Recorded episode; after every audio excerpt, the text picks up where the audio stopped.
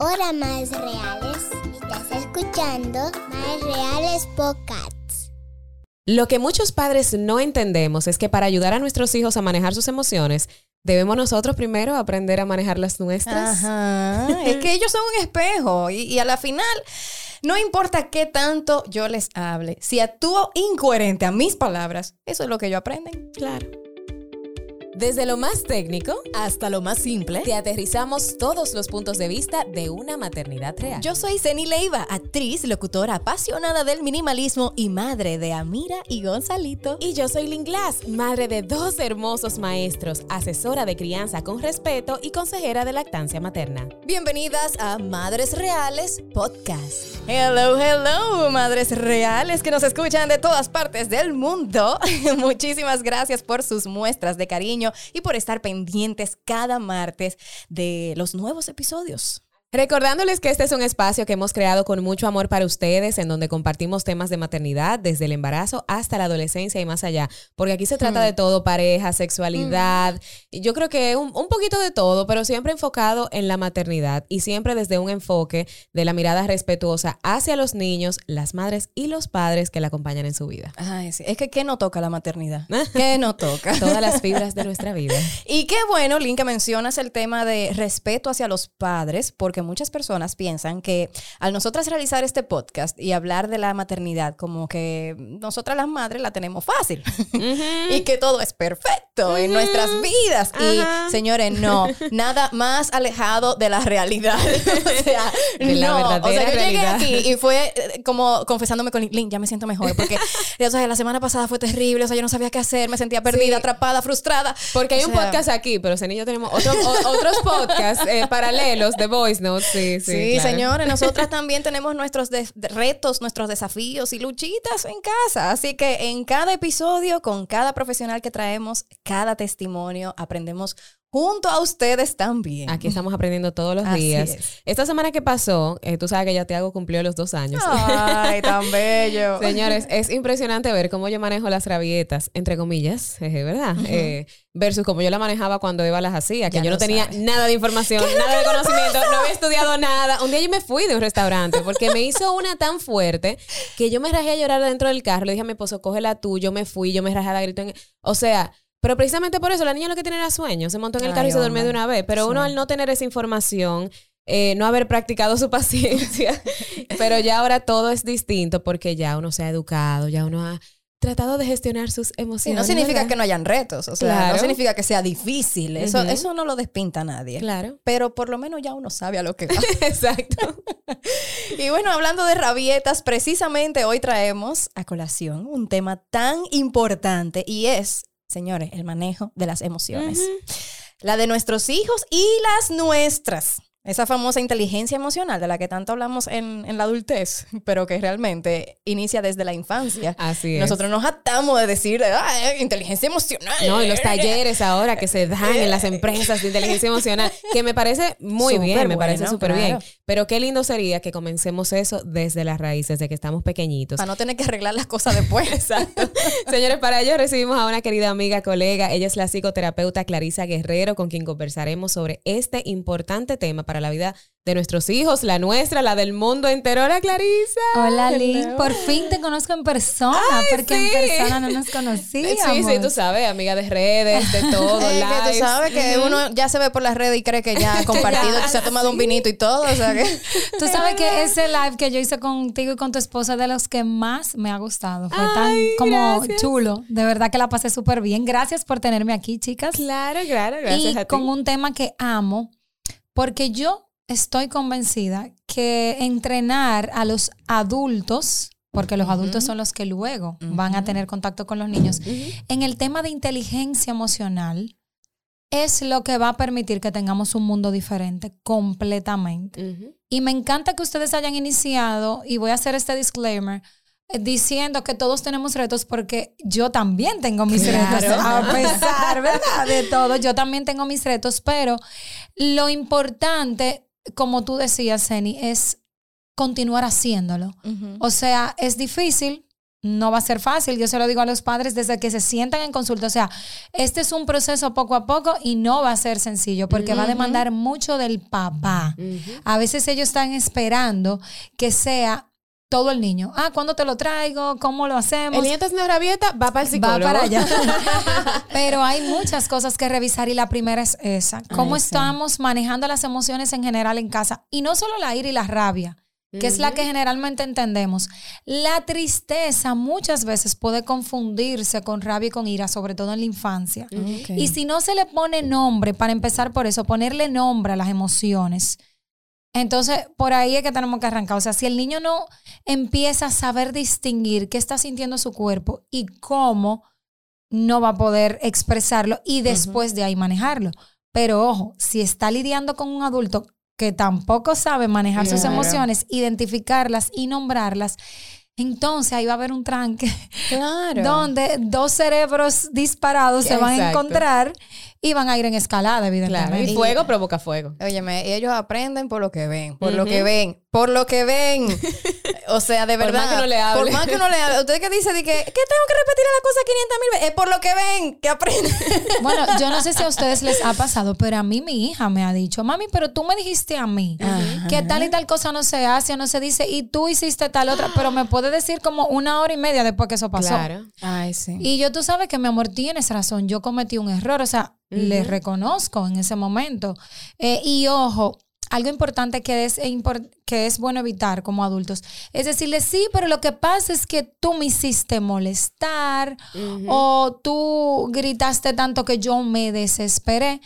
¿Por qué? Porque tenemos que adueñarnos de nuestras emociones. O sea, parte de la inteligencia emocional es saber que ciertamente hay cosas que a mí me desesperan, pero antes de yo llegar a esa des- desesperación, yo tengo que saber qué hacer para no desesperarme, porque la emoción es mía. ¿Y cuál es el detonante? Porque algo que, que incluso creo que tengo un reel por ahí que dice, tus hijos no son los responsables de tus gritos, tus hijos no son los responsables de tu Así ira. es. Tus hijos pueden detonar algo en ti, pero como tú lo manejes, qué tú hagas con esa ira, qué tú hagas con ese, ese pique en buen dominicano, ya eso va, de- va a depender de ti. O sea, tu hijo no tiene la culpa de que tú le suelte una pela. Completamente. Tú eres el responsable de tu ira y de qué tú haces para manejarla. Ay, señor, pero eso es difícil, Es es, muy difícil. difícil. Yo le estaba diciendo a mi esposo en estos días que eh, tuvimos situaciones complicadas de, bueno, eh, Gonzalito tuvo un tema de salud y bueno, toda la rutina se, se fue al carajo y fue un, un tema eh, y pues, salimos todos afectados en casa y salían las rabietas y las frustraciones y yo le decía a mi esposo, óyeme, debería considerarse el hecho de uno eh, saber, e- entender qué, qué siente nuestro hijo y saber qué responderle debería ser considerado como un deporte extremo de alto rendimiento para los, las Olimpiadas. O sea, de verdad, es muy complicado. adrenalina, tú, claro. eh, tú poder pensar inmediatamente qué es lo que le voy a responder sin que sea algo impulsivo.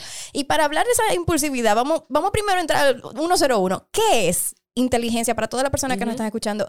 Eh, ¿Qué es inteligencia emocional? ¿Qué es realmente? O sea, ¿no, no es una inteligencia que tenemos? O, o sea, ¿esto está dentro de las inteligencias múltiples de Howard Gardner? ¿O cómo, cómo, cómo el asunto? Vamos a definirlo bien. Mira, ah, para, básicamente, para que todo el mundo lo pueda entender, la inteligencia emocional es la forma más eficiente en que yo manejo mis emociones, ¿ok?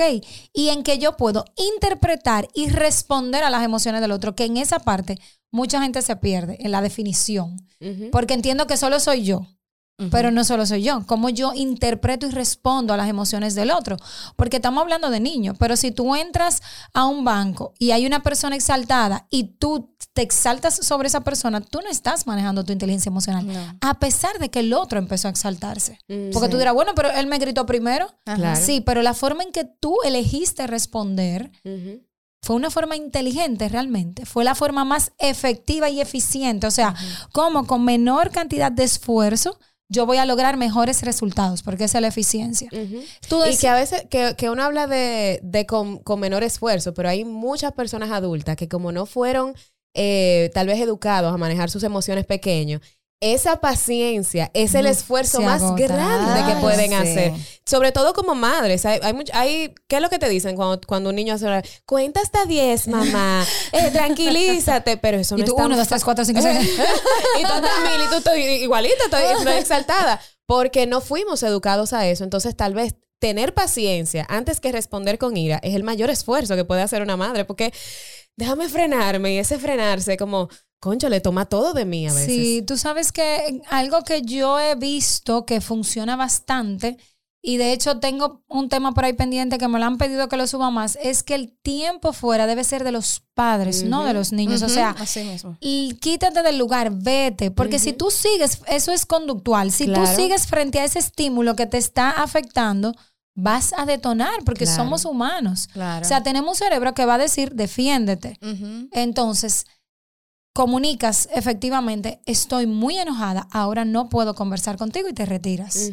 Y cuando tú logres gestionarte, olvídate de la situación, porque ahorita tú comentabas algo, Seni, ¿cómo pienso rápido? ¿Qué le voy a decir?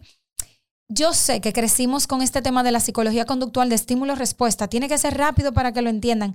Pero ya tomando en cuenta las emociones, eso queda un poco de lado. No tiene que ser tan inmediata la respuesta. Puedo tomarme mi tiempo para gestionarme y luego poder dar ese apoyo emocional. Y yo sé que muchas madres que me están oyendo van a decir, bueno, pero que si yo me se retiro, el niño o la niña me cae atrás llorando. y parte de entrenar en esta nueva dinámica es eso, que puedan Claro. entenderse ambos. Sí. Y que en un momento que yo veo que está desregulado o tenso, decirle, tú necesitas un momento Sí, que yo te deje un momento y, y- y me retire para que tú te sientas mejor. A veces asienten, a veces dicen que sí, a veces dicen abrázame. Y abrazar no es malo cuando hay un enojo. Todos esos son muchos mitos que tenemos que deconstruir y yo lo entiendo porque nos tocó una carga pesada. O sea, nosotros somos la generación del medio, la que tenemos que romper y por eso lo sentimos tan difícil. Tal vez si hablamos con unos padres de Francia, tienen retos, pero a ellos no se les hace tan difícil porque ellos nos llevan en Oh, Europa la milla. Millas. un, un- un largo trecho, ¿verdad? De todo este tema de la gestión emocional. Tú sabes que yo Van vi a un- tener otros retos, pero no serán estos. Yo vi un de, de, eh, una madre molona, eh, vi un video que ella subió en colaboración con otra, otra chica, que no, no entré a ver quién era, ella reaccionando a ese video, pero lo importante es esta chica que está interpretando un momento de crisis con sus niños, que no eh, ten- tenían un reguero de juguete en la habitación, ella está enojada diciendo, porque te he dicho mil veces que... Y se para y dice, que mami tiene que calmarse primero antes de hablar, que yo no debo gritarte. Déjame un momento a respi- respirar. Excelente. Entonces, eh, a veces nos cuesta también reconocer delante de nuestros hijos que lo estamos haciendo mal. Y eso es importante porque eso es una lección para ellos también. Ya que ellos nos copian, cuando ellos vean que también se están alterando, le podemos decir, mira, acuérdate que tenemos que calmarnos para poder conversar. Claro. O que ellos en el Que- futuro estén en el trabajo y estén peleando y el jefe venga y le pelee y ellos se queden así, no pe- siendo pen, como aquí en buen dominicano decimos, sino yo no voy a dejar que eso me afecte. O sea, yo me voy a quedar, como, como tú hablabas ahorita en el banco, yo me voy a quedar calmado. Porque si yo reacciono, entonces peleamos, me despiden, aquí no se entrando en resuelve su nada. terreno, o yo entro en tu terreno. Entonces, ¿sabes qué? Yo me voy a quedar tranquilo y se va a acordar de eso de su mamá. Así es. Yo me voy a calmar primero antes de reaccionar, antes de, de irme para su terreno. Y A mí me eso encantó es, eso. Es y una y gran eso es parte del reconocimiento emocional, porque no es negar, es reconocer, como mismo tú dijiste, o sea, como yo entiendo que esto me afecta, yo decido en este momento no lidiar con eso porque voy a reaccionar. Tú decías, porque yo las escucho a ustedes, y me fascinó el capítulo de, de Carla y Javier, me Sí. encantó Ay, porque bueno, fue gracias. muy como real, Sí. realmente. Y a mí me gustó algo que tú decías, que no tenía mucho que ver con el tema, pero sí, que era que cuando alguien entraba a tu cuenta, tú decidías o borrar el mensaje que te hacía daño, Claro. o sencillamente no permitir más la entrada de esa persona a tu espacio. Y eso, señores, es inteligencia emocional, porque si algo me afecta, porque yo lo tengo que tener en mi vida. Claro. ¿Por qué tengo que afectar, eh, eh, eh, aceptar las cosas que no son positivas para mí? Así como en el radio elegimos qué escuchar, yo elijo las emociones a las cuales yo le voy a dar cabida, porque las emociones nos afectan. Claro. Y eso es importante. no que- vamos a dejar de sentirlas. Pero ¿qué Exactamente. hacemos después de? Exactamente. Entonces, esa parte es importante eh, de elegir. Igual cuando nuestros hijos vienen, ay, que en el colegio, que el amiguito, es un momento idóneo para nosotros sentarnos y hablar de la emoción y cómo tú te sientes cuando eso ocurre. Y a ti te gusta esa sensación, ok, ¿y qué tú puedes hacer diferente? ¿O qué tú le puedes decir? ¿Cómo tú lo puedes manejar? Si no nos dan respuesta, pues nosotros ayudarlo a, a que ellos vayan encontrando esas respuestas.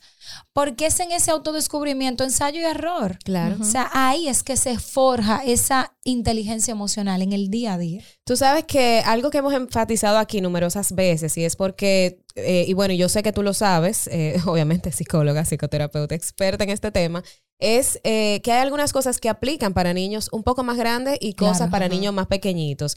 Y ahorita que hablábamos de que mi hijo cumplió los dos años, que tú sabes que tienen esa mala fama, de que son terribles, de que las rabietas, eh, aún antes de los dos años, ellos no tienen desarrollado ese hemisferio izquierdo, que es el que analiza, el que racionaliza, el que tú sabes, como que como que toma las pautas del derecho, que es el de las emociones y el colorido y, y todo aquello.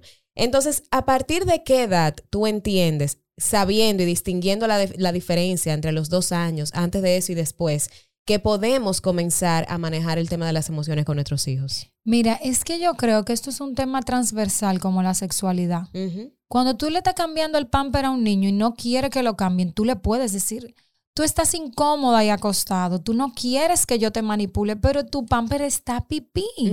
Y eso también te hace sentir guácala. Entonces tú diciéndoles la- la- las, las emociones, eh, cómo él se siente, estás enojado, estás triste desde bebé. Eso empieza el niño a decir, ah, pues cuando yo siento esto es que estoy así o cual. Y empieza a eso, ya ahí se empieza el tema sin darnos cuenta de lo que es la inteligencia emocional. Por eso es súper inadecuado y es un gran no decirle a los niños, los niños no lloran, se ponen Ay, feos, eso ay, no ay. se hace. ¿Y por qué tú lloras? Eso no es nada. Esas son cosas de niñas. Por eso son cosas de niñas, porque eso anula un poco la emoción. Sí podemos decirle, a ver, vamos a ver en, vamos a ver si fue tan grande como para ten- sentir una emoción tan grandota. Vamos a ver si fue así. No le estamos diciendo que no, no le estamos diciendo que sí, estamos explorando con el niño o la niña porque ciertamente hay niños que magnifican las emociones porque han encontrado que tienen atención, cualquier cosa que pueda pasar. Pero es importante hacérselo ver. No decírselo como, como un llamado de atención y a anular entonces esas emociones. Ahora, si tú me dices a mí por desarrollo, efectivamente, a partir de los dos años, y yo le doy un periodo de gracia, Sí, sí, sí. dos años y medio, casi porque tres. no todos los niños son iguales. Hay que saber que hasta en el colegio tu hijo está con 10, 12 amiguitos y te entregan una evaluación y hay niños que tienen en proceso algunas cosas y otros han logrado. O sea que el desarrollo es por saltos. El desarrollo a veces ayer no hacen algo y hoy hacen tres pasos más adelante. Es dos años y medio, tres, ya un niño tiene mayor capacidad de poder empezar a, a procesar esas emociones y en lugar de hacerte esa rabieta de los dos años, decirte yo tengo sueño o Claro. tengo hambre, aunque, aunque estén llorando, ya pueden empezar ese Y reconocimiento. algo súper importante es que el, eh, antes de los dos años también nuestros hijos y todo ser humano tiene algo que comienza a desarrollarse las neuronas espejo. Lo que usted Me hace... encanta, de que tú me hablaste eh, de eso, yo quedé enamorada de ese ejemplo. y de- sí, sí, sí, me Es encanta. que, es que bello, es que tú estás hablando con una persona y tú estás emocionada y la otra persona se le pega eso porque Claro. te está viendo y se contagia de, de tu inspiración, se contagia de tu trabajo, se contagia de tus Estamos emociones. hablando incluso de adultos. Estamos O sea, hablando de sí. adultos y en niños también. Entonces, como tú decías ahorita, imagínate que mi hijo, antes de los dos años, que tú sabes que ellos muerden, que ellos dan, supuestamente que dan, pero ya sabemos que eso no es violencia, que eso es un sobresalto de su cuerpo y no saben manejar esas emociones tan Sí. fuertes que tienen. Y nosotros le damos para atrás. Al final están aprendiendo que así es que se manejan esas emociones que ellos a uno le han puesto nombre. Entonces tengan también eso muy en cuenta porque cuando nuestros, como nosotros reaccionamos, aunque ellos no tengan esa capacidad de analizar la situación, como reaccionamos, ya le estamos dando información y, Y ya le estamos educando. Y qué bueno que tú dices eso, Lynn, porque mira, ahora mismo me vino a la cabeza un caso que yo tengo de una pequeñita de tres años y tanto que está mordiendo, empezó a morder en su... Imagínate Eso la, más. la vergüenza que es para su mamá sentir que le dicen en el colegio esto, pero ¿qué pasa? Que hay que ver el historial. O sea, esta es una niña que viene una niña que estuvo en la pandemia, como muchos niños de su edad, y en el lenguaje hubo un, un pequeño retraso, no muy grande, pero hubo un pequeño retraso en su lenguaje. Y es la primera vez que está teniendo escolarización, o sea, que está compartiendo materiales con otros niños de su misma edad.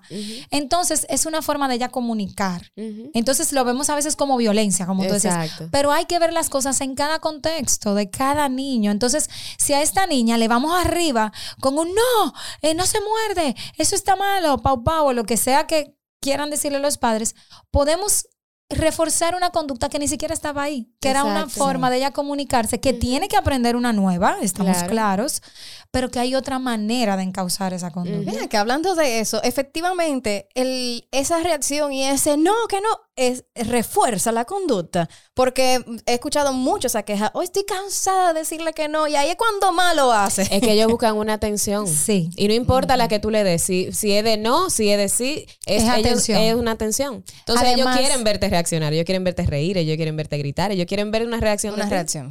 Tú sabes que antes los, Sí. antes los padres decían mucho, por ejemplo, los abuelos no pueden decir no, porque a ustedes yo les decía que no e inmediatamente ustedes entendían. Y es cierto, pero tú sabes lo que pasa, Zeni, que ahí yo me autoanalizo como mamá y digo, claro, es que mi mirada no está en mi hija. Entonces ella sabe que con el no yo la voy a mirar. Porque si ya va a tirar algo, si ya va a hacer algo inadecuado, yo voy a soltar el celular, la computadora, lo que sea que yo tenga, y ahí yo sí voy a ir. Entonces, esta es una generación que en el fondo lo que está buscando es mirada. Y eso los padres, ahí tenemos nosotros que asumir esa realidad. Entonces, antes de que llegue el no, yo le digo a los padres, cuando tú ya, te, porque uno tiene esa intuición, uno sabe qué está haciendo o qué está pasando. Tú con esa mirada de atrás del rabo del ojo, tú sabes que hay algo. Entonces, no esperemos a ese no, sino vamos a intentar, claro, yo le digo a los padres, cuando es algo de peligro, que se Claro. asuste. O sea, Sí, sí, ahí es sí. la única forma en que esa regla se rompe. Por supuesto. Cruzar la calle, un enchufe, algo caliente. O sea, ahí que se asuste, que Necesitamos llore. ese shot de adrenalina que al final nos dice que hay algo de peligro, porque la adrenalina es importante. Claro. El cortisol es importante. Lo que es eh, malo Hay y que dosificarlo. es que sea tóxico, exacto, que esté todo el, todo el tiempo presente en tu cuerpo. Pero el tú decirle a, a una persona, date rápido, incluso adulto, te va a activar de una vez y vamos a darnos rápido porque voy a llegar tarde. Y eso es bueno. Eso Sí, sí. te pone a trabajar y a hacer incluso a veces, a veces, hasta A más veces. productivo. Sí, a veces bloquea, pero a ¿Sabes veces que sí. siempre se ha asociado el éxito a la inteligencia cognitiva? O sea, una cosa es estudiar, La hay que nota. ver. Sí, la nota. Pero en los últimos años se sabe que dicha inteligencia no, no va directamente relacionada con los resultados positivos académicamente y mucho menos de la felicidad, que para mí la felicidad, o sea, tener éxito es ser feliz. Es, Ese es el, el significado para mí del Amén. éxito. Para poder lograr dichos resultados es necesario un desarrollo emocional adecuado. ¿Qué importancia tiene que aprendamos a gestionar adecuadamente nuestras emociones para toda nuestra vida? todo. Todo. Y más, y todo y más en esta era y en el futuro. Cuando a mí yo y sé que tengo mis temas de ansiedad y los manejo porque lo sé, pero por ejemplo yo tuve que elegir primaria ahora para mi hija y esa fue una gran decisión y es porque yo todo lo veo, ahí está Lynn levantando la mano, es porque yo veo que va a necesitar mi hija de aquí a 15 años. Yo no estoy viendo el colegio chulo, bueno, bonito ahora, sino, ok, ¿cuál se proyecta? Porque ella se va a graduar de aquí a un tiempo, no mañana. Y es lo mismo con la inteligencia emocional. Nuestro mundo que va a necesitar personas que conecten porque estamos todos en desconexión. Eh, ya la inteligencia cognitiva eh, la hace una máquina. O sea, ya hay robots. De hecho, leí una noticia el otro día de perros robots que van a estar en la frontera de México, ahí Ay, viendo. O sea, ya no. Oh, wow. necesitamos tanto el, el personal humano para muchas cosas, pero todo lo que sea emocional y de conexión, un robot no lo va a poder hacer. Entonces, Jamás. en eso es que tenemos que entrenar a nuestros hijos, porque en eso es que va a estar el futuro. Y ahora mismo, eh, eso es realmente en lo que nosotros tenemos que cultivar. ¿Qué es lo que pasa? Que demanda de nosotros. O sea, yo no puedo cultivar en mi hija algo que yo no he primero estudiado yo, leído yo y hecho yo. Y yo, no todos los adultos están disponibles en esa, en esa sintonía. Y venimos arrastrando también Claro. muchas eh, mañas y muchas... Y mira, antes solamente, eh, sobre todo nosotras cuando éramos pequeñitas, tú ibas del colegio a tu casa y la gente que tú conocías era o los amiguitos del colegio o los amiguitos del barrio. Esa era la gente que tú conocías o los primitos. Y cuando tú ibas tal vez a un pueblo, yo que vivía metida en Moca porque de ahí era mi familia, esos eran los amiguitos que yo tenía. Ese era mi círculo social. Ahora el círculo social de los niños es el Uf, mundo. mínimo es 500 el personas. mundo. Son 20 mil culturas diferentes, son 20 mil millones de formas de pensar diferentes, son 20 mil profesionales diferentes, que uno de una rama, el otro. Y necesitamos conectar con todas esas- personas de una manera que sea asertiva. Porque tal vez mi cultura y la cultura de un amigo chino que yo conocí o de un amigo de Europa que yo conocí es totalmente distinta. Entonces nuestros hijos van a ser eh, hijos del mundo, no, no, no hijos de- del circulito aquí cerrado cada que vez teníamos más nosotros. globalizado. Entonces, al final del día, yo estoy contigo. Yo creo que, sobre todo en, este, en esta etapa donde estamos viendo el tema de salud mental y cómo está Mm. siendo tan afectado por estar sobreestimulados, sobreconectados, eh, sobre regalados con tantas cosas, necesitamos bajarle dos. O bajarle tres para no subir a cuatro. Eh, chiste dominicano. Eh, necesitamos hijos que sean capaces de conectar asertivamente con la gente, con la gente. Y al final del día, la academia está ahí, ellos van a aprender, los libros están ahí, Google está ahí, no se va a ir para ningún lado. Entonces necesitamos gente que conecte con gente. Y hay una realidad. Nunca antes en la historia hubo tantos niños y adolescentes diagnosticados con ansiedad y depresión. Así o sea, es. eso es una realidad de hoy, no de ayer. Y eso, lamento decirles que va a ir en incremento porque todo este tema de la pandemia exacerbó muchas situaciones que estaban y originó otras que tal vez ni siquiera existían. Entonces es importante darle mirada a la salud mental y la salud mental inicia en el manejo emocional. Ojo, con esto yo no quiero decir que una persona con inteligencia emocional no se pueda deprimir ni pueda Claro. sentir ansiedad porque eso, o sea, Estamos expuestos. Estamos Claro. todos expuestos, es biológico, es orgánico. De hecho, el 75% de la población mundial en algún momento de su vida va a, ser- va a sufrir de un ataque de pánico, aunque sea uno. Que la mayoría, más del 50% lo malentiende porque termina en emergencia creyendo que fue que algo le cayó mal o que era un preinfarto y nunca se, se aclarifica y determina Ay, yo estoy asustada ahora. que ciertamente fue un ataque de pánico, pero definitivamente la salud mental es salud y no terminamos de entenderlo. Y como nos blindamos es tratando de esto, de cultivar nuestra inteligencia emocional, que no está exento, pero que es una vacuna muy efectiva Así a es. esos temas. Hay algo súper eh, importante, y tú lo mencionabas ahorita, pero quiero que, que lo desarrollemos un poquito más, y es el tema de la tristeza y del, y del lloro, que vivimos en esa cultura de eso es ñoñería, que los niños no tienen que llorar, sobre todo si son varones, que tienen que mantenerse ay, ay, ay, fuertes y estoicos. Y se tiene esa mala percepción de que hay emociones buenas y emociones malas. Y emociones que tenemos que controlar y erradicar. Sí. Señores, si usted va a una funeraria a darle un pésame a alguien, usted no le está diciendo a esa persona que está llorando por un, por un ser querido, mira, contrólate, ya tú lloraste cinco minutos, ya te tiene que... Ya, ya. Vayan Entonces, a ver Inside. Out eh, o intensamente. Sí. Vean la película, porque de verdad es, es- para mí es una lección una hermosísima De, de cómo ellos explican eso. Es- es Exactamente. Entonces, ¿qué le podemos decir a los padres cuando sus hijos están llorando, cuando sus hijos tienen rabia, de que ellos quieren erradicar esas emociones? Como que no sientas, como que no las sientas. Yo entiendo que si el adulto empieza a decir, ok, ¿qué yo quisiera que hicieran conmigo en ese momento? Si yo estoy llorando o una amiga mía está llorando, ¿qué yo, qué yo hiciera? ¿Qué yo quisiera que hicieran conmigo? Y es tan sencillo como devolver la emoción al niño. Mirarle, siempre, esto yo creo que ustedes lo tienen que haber repetido aquí mil veces, ponerse a su nivel, mirarle los sí. ojos y decirle, tú estás triste o tú estás enojado o no te estás sintiendo bien, lo que sea que podamos interpretar por lo que haya ocurrido en ese momento. Y contener la emoción es tan sencillo como estar ahí presente. No tenemos que decir mucho, no tenemos que hacer mucho. O sea, es simplemente eso. Y nunca burlarnos ni Jamás. minimizar la emoción que tiene de que, ay, pero ella por ese disparate que tú estás llorando. Ah, hombre. Pero eso no es nada, muchachos. Como Que uno cree que con eso lo está aliviando y está, tú estás haciendo todo lo No, como tú dices, tú nunca le dirías eso a tu esposo o a tu amiga, de que loca, Ay, sí. llamen, o sea, Es más, tiene a- dos horas llorando. A un extraño que tú ves en un banco llorando, tal vez sentado, tú te le acercarías. Hasta ¿Puedo la ayudar? Todo está Ajá. bien o lo que sea. Entonces, es importante esto, que yo quisiera que hicieran conmigo o que yo hiciera con otro adulto igual, porque se nos olvida a veces que los niños son humanos, Claro. que no por ser niños es diferente. Y luego de que esa emoción está contenida, entonces yo hago lo que tengo que hacer, porque si tengo que llamar la atención, yo la voy a llamar. Claro. Porque ahí es que está la confusión de la crianza consciente. Las personas creen que es simplemente, ay, dar un abrazo, Ay, decir, todo está bien, muñequitos. No. O sea, yo te lo digo, yo te interpreto, yo te devuelvo tu emoción para que tú aprendas a digerirla, pero luego vamos a hablar de lo que pasó. Claro, y mantenemos el límite si hay que Y mantenerlo. sí, hay que mantenerlo. claro. Lo que pasa es que no tenemos que ser agresivos. Hubo algo que se perdió en que para yo ejercer mi autoridad, yo tengo que ejercerla con agresividad. Y ese no es el punto. Entonces, en definitiva, ante el llanto, primero, si me detona mucho, ¿qué pasa conmigo cuando el niño llora?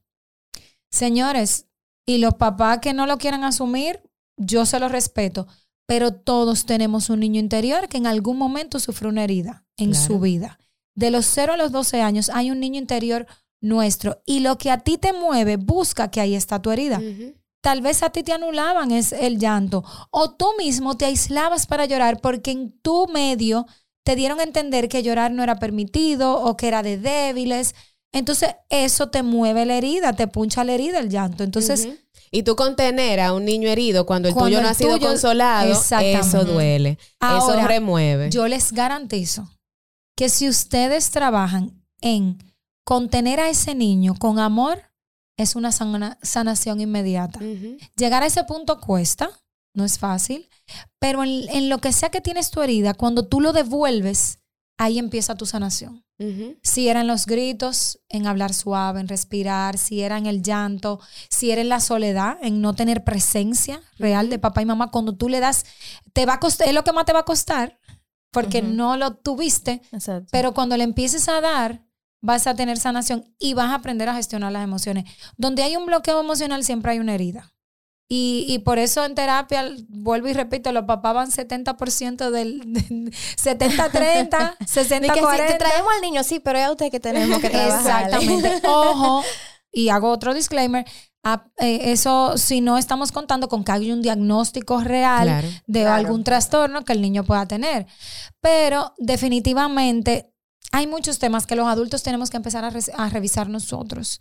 Eh, y me cuesta entender cómo vamos a esperar que los niños manejen sus emociones cuando en las calles estamos viendo tanta violencia, Ay, tanto sí. abuso, tantos golpes, tanto, tanta explosión. Y tanta importancia, señores, de que las emociones son universales. Universales quiere decir que las emociones no tienen género. Nada. Niño Ni puede idioma, llorar, ni niña puede llorar, Sí. todo el mundo puede llorar, sentir ira, asco, tristeza, alegría, lo que usted quiera, porque también esa es otra, como tú decías al principio, estamos acostumbrados a que las emociones son tristeza, alegría, Uf. ira, enojo, Y ya. ya. Señores, bu- busquen, busquen cuáles son las emociones. De hecho, que un niño no quiera comer, que ese niño no come, que qué sé yo. Tú sabes si a él le da asco esa comida.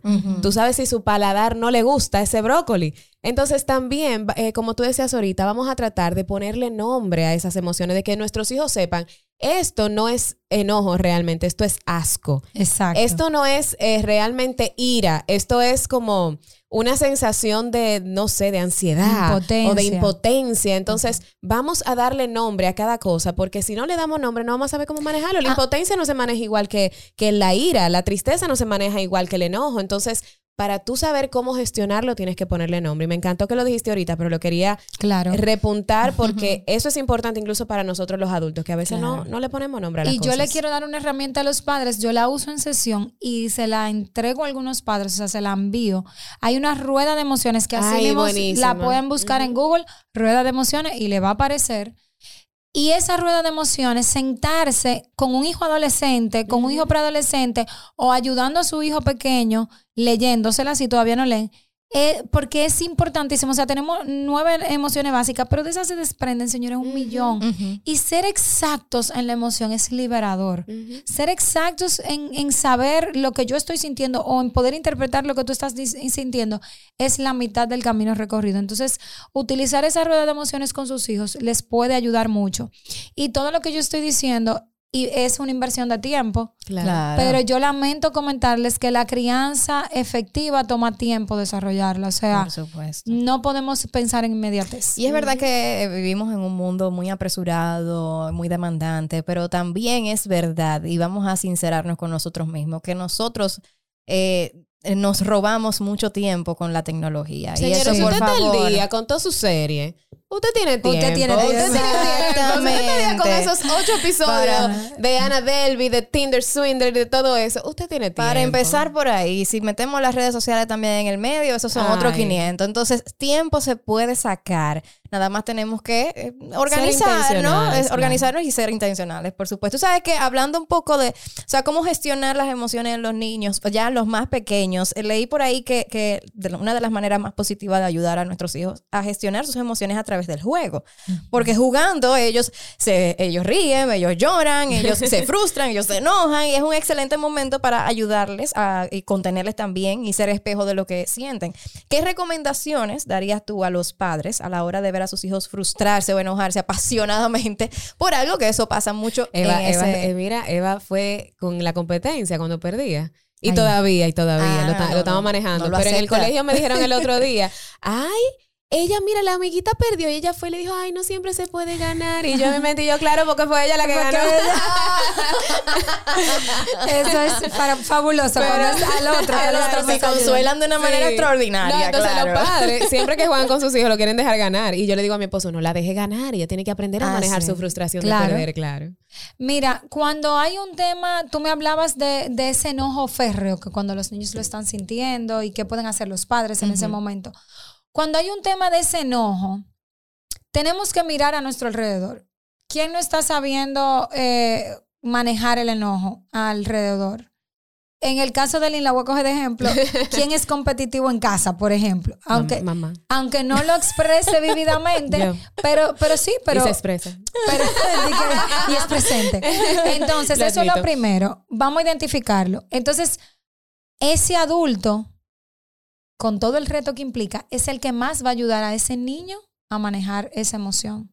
Porque es por ahí que está, emocionalmente, es por ahí que está esa línea de, digamos que de bloqueo de no saber manejar esa emoción. Entonces, cuando el niño está muy desbordado, señores, no se le puede hablar nada. No va a O entender, sea, no va a recibir. Su no cerebro está en la amígdala. La amígdala es donde nosotros procesamos las emociones fuertes. No la de la garganta, la de la cabeza. La de la cabeza.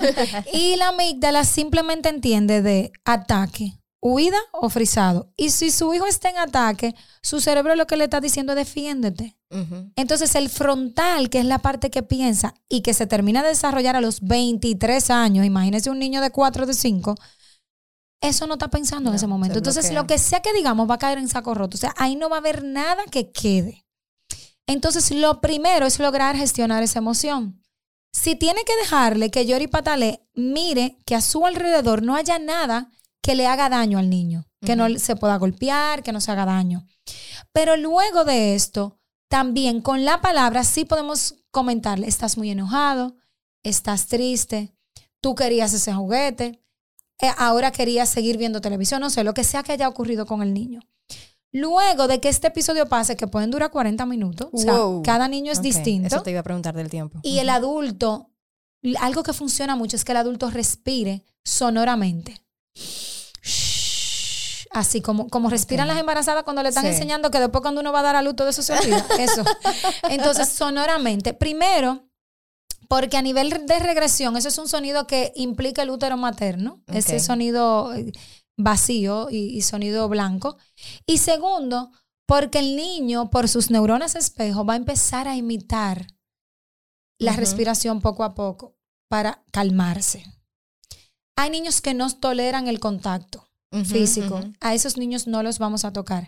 Hay otros que lo exigen. Entonces, si tu hijo te lo demanda, abraza, toca, eh, dale una mano de apoyo si solo necesita la mano. O sea, depende de lo que el niño demande. Ay, qué bueno que tú lo mencionas, porque a mira no es de dejarse tocar. Y entonces ya yo había recibido ese consejo de, no, eh, eh, eh, abrázalo. Abrázalo, pero entonces empieza como una culebra. Y, ella- y yo con toda mi buena intención, y nada más la tocaba así, así, y yo, bueno, ¿qué voy a hacer? Entonces tú le verbalizas, tú estás muy enojada y no quieres que te toque, te voy a respetar, esa no es la forma. Y pero te tú puedes quedar ahí. Y tú te Y puedes te quedar puedes ahí. quedar ahí. Claro. Ujú. Y miren algo, puede ser frustrante. Un papá puede decir, conchale, pero yo me voy a quedar media hora mirándolo Ujú. cómo me reta y me desafía haciendo una rabieta. Es que hay que quitarse el chip de que el niño me hace a mí. Todo lo tomamos Ujú. personal. El niño está haciendo, no está gestionando una emoción, está haciendo una rabieta en ese momento, pero él no es contra ti. O sea, el niño no se siente bien. Él no quiere estar en esa posición. Pero Oh, no sabe cómo no salir. sabe cómo hacerlo. Entonces, cuando yo mantengo la calma, ¿qué yo le digo al niño? Los problemas no se resuelven gritando y emburujándose, perdón, en buen dominicano con el otro.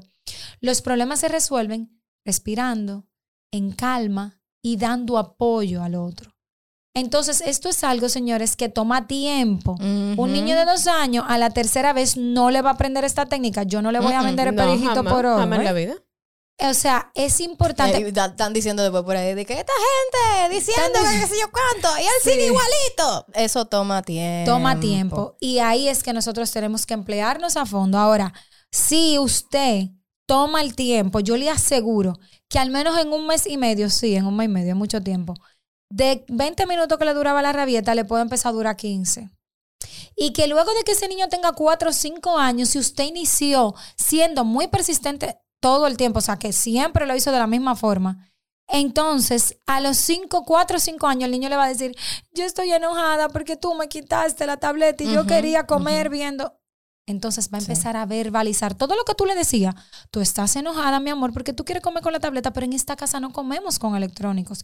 Entonces, Tengo ganas de llorar. Estoy tan orgullosa del trabajo realizado porque así mismo está, mira. O sea, ella ahora Es que- me hace es su rabieta, pero me así. explica. todo llega. Es que es así, todo llega. Y es lo que tú dices, tenemos que invertir ese tiempo. Mientras más pequeñitos, mejor.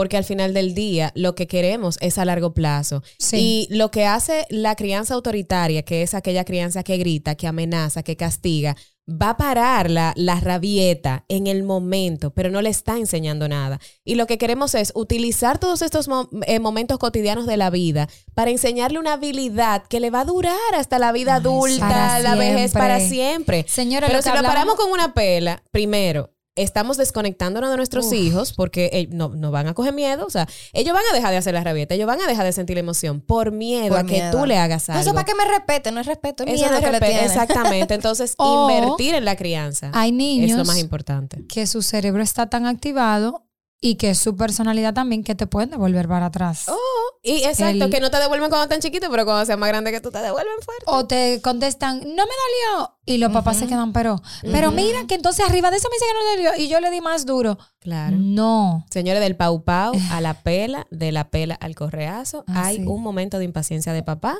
y un momento de impaciencia del niño y ya. Y ojo, yo no quiero hacer sentir mal a nadie porque a todos se le puede ir la bola. Claro. Claro. Pero es tener la conciencia de hacerlo diferente cada vez, de persistir. Si usted hoy falló, porque también yo le he gritado a mi hija sin querer, porque estamos hablando de claro. la pela, pero los gritos es Claro, maltrato. Claro. Y yo he llorado. Y yo he dicho, Dios mío, porque entonces para colmo, yo soy como el neumólogo que fuma. Todo lo que yo hago mal, yo sé para dónde puede parar.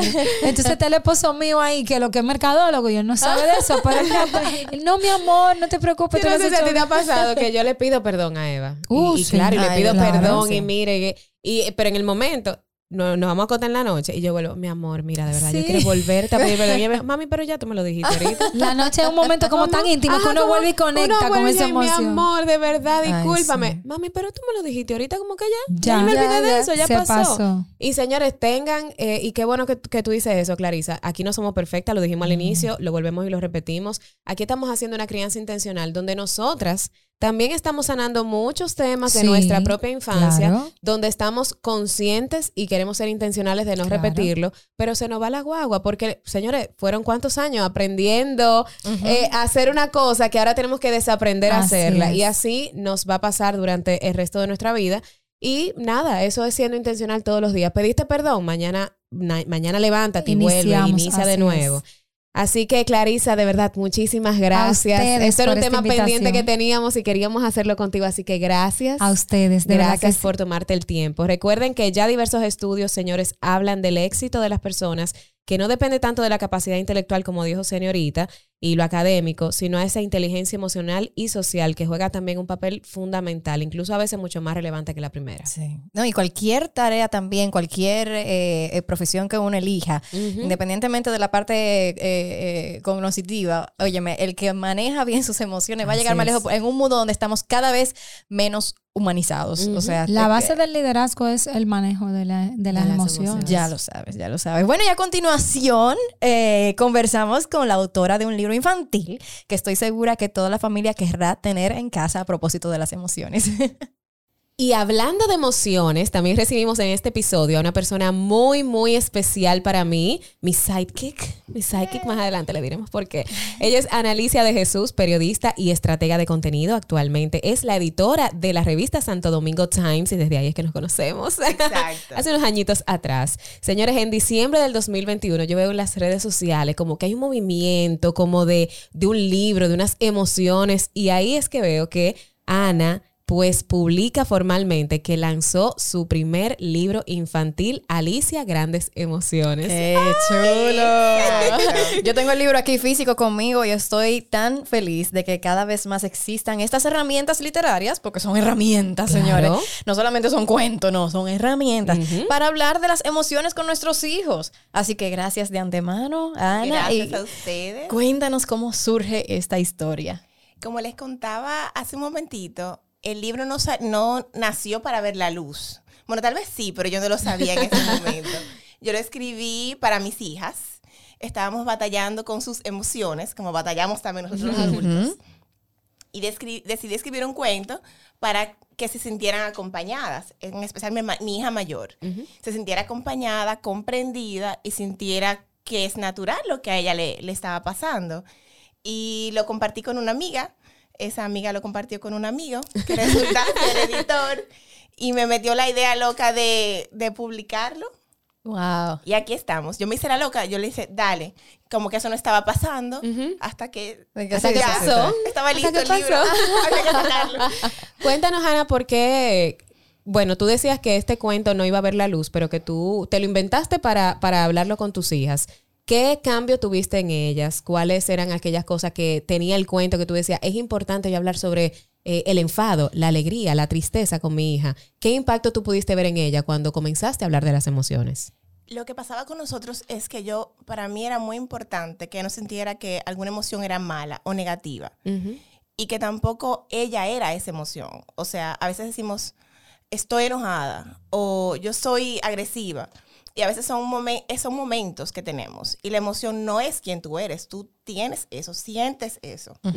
Entonces, a veces uno se siente mala persona por sentir una, una cosa, una emoción.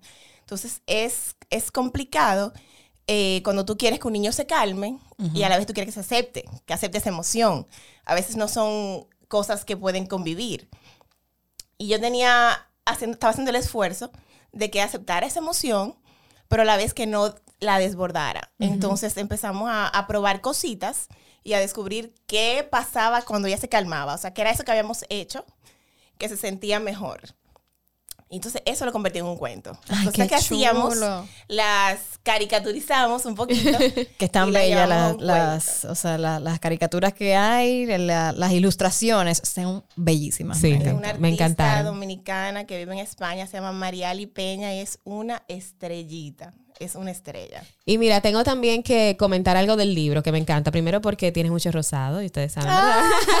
Ese también es mi color favorito, creo que nadie lo sabe. Eh, no, Ese y el amarillo. Eh, sí, o sea, son colores tan hermosos, pero me encanta que cada vez más tengamos, como dijo Ceni, herramientas literarias eh, que también muestren la ot- otra otra caricatura, otro otro tipo de persona, o sea, y lo digo en el sentido porque cuando vean en las redes sociales la portada de- del libro, se llama Alicia Grandes Emociones, lo pueden buscar también Ana de Jesús en las redes sociales y Madres Reales lo va a subir.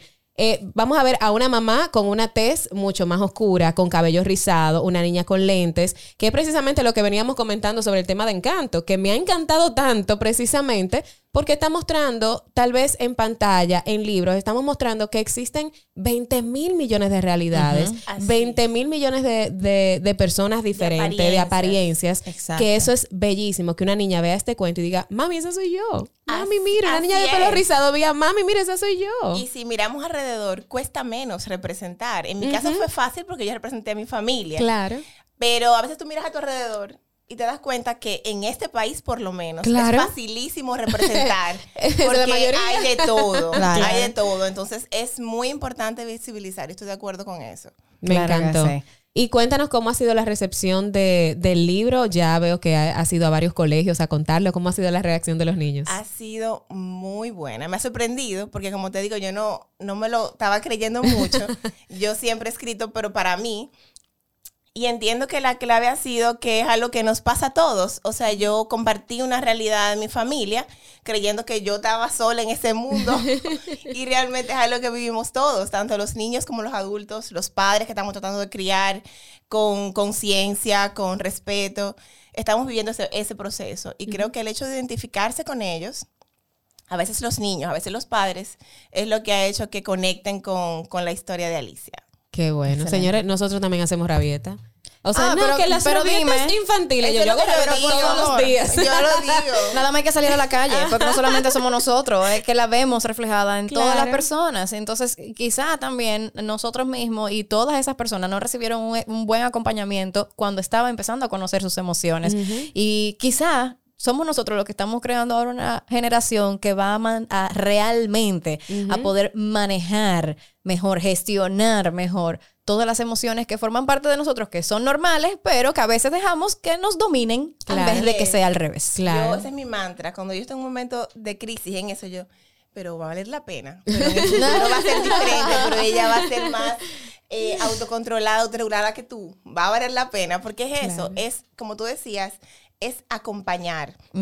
A veces sentimos como padres que tenemos que controlar ciertas conductas de los niños. Yo entiendo que cuando entendemos que es acompañar, es más fácil y es más empático. Yo, hay algo que yo he aprendido con el cuento, eh, con el tiempo. Yo no me di cuenta.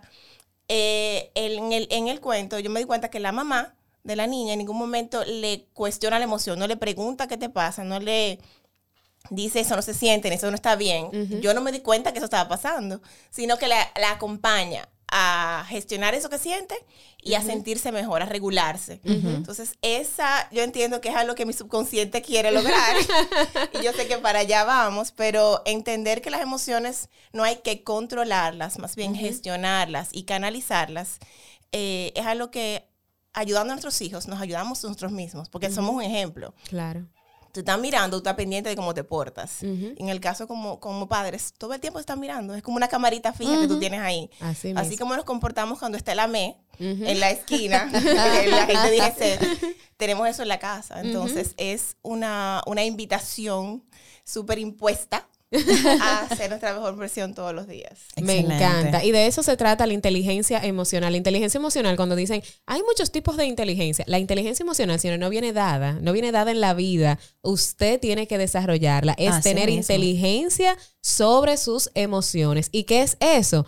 Que cuando tú te sientes triste o te sientes desbordado por la ira o te sientes que ya tú no puedes más, ¿qué yo puedo hacer para regularme? ¿Qué yo puedo hacer no para controlar esa emoción, pero sí para gestionarla de una manera saludable? Válido para todas las edades. Claro, porque cuando dicen de que el estrés es malo, el estrés no es malo. Un estrés saludable. Y te por ejemplo, enseña Claro, en la mañana cosas. cuando yo me tengo que dar rápido y yo veo el reloj y digo, ay, me faltan cinco minutos. Eso te, eso te pone Y ese estrés se adrenalina activa. buena. Claro, ese estrés saludable, eso no es tóxico. Eso me está diciendo, ese rápido que tú tienes que ir. Una tristeza, para tú llegar a la felicidad, tú tienes que pasar por un momento de, de tú sentirte mal, de mira, eh, eh, gestionar qué pasó en la pandemia y analizar todo lo que pasó para luego llegar al otro lado. Y eso es parte de la vida. Ahora va a no, suceder no podemos despedirnos sin saber dónde podemos Claro, conseguir el por libro. favor. porque Ay, imagínate claro todas esas que madres diciendo, pero yo quiero eso. Ya, lo ¿Dónde lo conseguimos? Está disponible en tus libros en casa, la librería online. Me encuentran también en Instagram, así tus libros en casa.